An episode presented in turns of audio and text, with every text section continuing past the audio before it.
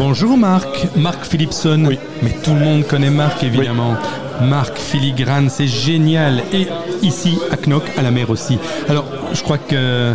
Cormand by Filigrane, oui, Oui. Cormand, by Filigrane, parce que Cormand, c'était une institution Une pendant institution, euh, ouais. 150 ans, j'en sais rien. Et puis Filigrane a pris le relais, voilà. Et voilà, c'était une autre institution. Oui. Et c'est toujours, et donc, dis-nous Marc, qu'est-ce qu'il faut lire maintenant sur la plage sous la pluie?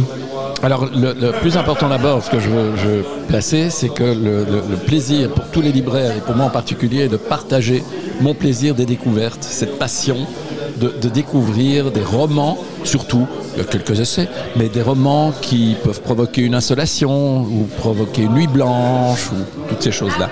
Alors, qu'est-ce qu'il faut lire? Eh bien, pour les suspens, je vous conseille Alias Emma. Alias Emma, ça se passe à Londres. C'est une course-poursuite. C'est très, très, très bien ficelé. Et pour ceux qui ont lu Je suis Pilgrim, c'est aussi bien construit.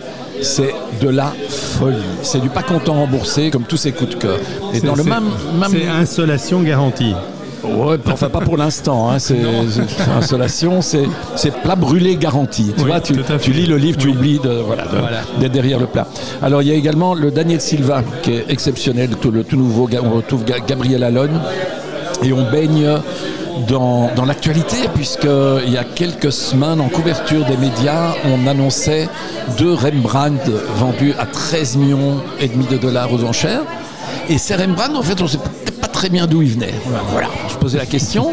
Alors, qu'est-ce que Daniel Silva a fait je, je- je ne reviens plus tout à fait sur le titre, puisque tu m'as pris comme ça. Paf Allez, Ah oui, oui, ça, je t'ai vu passer, je t'ai arrêté tout de suite. Parce non, mais on aime trop t'avoir au micro. Voilà, mais donc c'est le nouveau Daniel Silva où on retrouve Gabriel Allon, euh, le chef du Mossad qui maintenant est à la retraite, qui s'occupe toujours de rénover des peintures et qui est tombé sur une peinture assez bizarre. C'est un, un de ses amis qui, qui vient de trouver et qui lui dit, dit je, je- je pense que j'ai peut-être fait une bêtise. J'ai acheté pour quelques millions de, de livres sterling une, une toile que j'ai revendue un petit peu plus cher et je pense que c'est un faux. Mais c'est pas possible, pas possible. Eh bien aujourd'hui, avec ChatGPT, avec l'intelligence artificielle, avec toutes les technologies, on fait des faux comme on veut.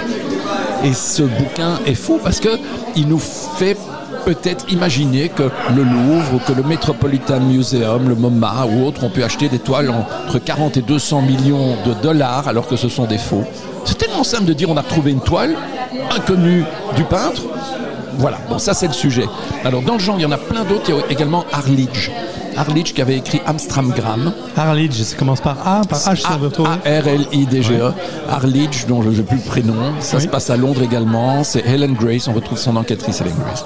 Alors, dans, dans les romans, qu'est-ce que je vous conseille? En passage en poche, il y a le Metin Arditi qui est tout simplement exceptionnel. C'est- je- je- tu seras le père. C'est une histoire qui se commence en 1978 sous les Brigades Rouges. C'est beau, c'est bien découpé, ce sont des chapitres de 3-4 pages. Metin Arditi mériterait d'être à l'Académie française, tient qu'il est suisse, donc il sera jamais, mais c'est c'est une pépite. Une des plus belles histoires d'amour, je pense, c'est Grégoire Delacour. Grégoire Delacour qui avait écrit La liste de mes envies. C'est c'est une histoire d'amour assez improbable. Et puis, je vous, propose de la découvrir. Le nageur de Pierre Assouline, où on va retrouver ce, ce champion olympique Nakache, qui en 1936 participait aux Jeux olympiques euh, de Munich. Il pesait 85 kilos. Et puis pendant la guerre, euh, délation, euh, jalousie et autres, il sera envoyé dans les camps. Et il va se retrouver à peu près à 45 kilos.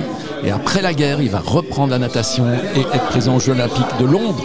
Exceptionnel. C'est oui, c'est exceptionnel comme parcours. Et puis il y en a plein d'autres comme oui, ça. il y en a plein d'autres, mais là, Voilà. terminer sur celui-là, c'est génial parce que c'est, Ouais. ça fait réfléchir. Ouais, bon, il y a des BD, il y a plein d'autres choses, l'essentiel voilà. Ah oui. L'essentiel, il y a... Alors non, parce que tu parles d'essentiel. Tu, tu sais que moi, je me suis toujours battu pour le devoir de mémoire. Et puis j'ai revu il y a quelques semaines Jean-Claude Grimbert, homme de théâtre, qui avait écrit La plus précieuse des marchandises. Et il dit non, le devoir de mémoire, tu oublies, c'est l'impossible oubli. C'est beau l'impossible oubli. Tout à fait. Et il a écrit de Pichikapichuk, qui est sorti maintenant il y a quelques mois, qui est un conte pour vieux enfants, et où, à travers le conte, il s'autorise à parler de choses innommables. Il parle des pogroms, de la Shoah de nouveau, de, de- de- des chambres à gaz. Voilà. C'est triste à dire, mais c'est formidable à lire. Parce que comment faire du noir de l'espoir, Jean-Claude Grimbert. Et puis, et puis en vous écoutant, voilà. BXFM, BXFM. 104.3. Voilà, et en, en FM, en DAB+, et sur Internet, partout dans le monde.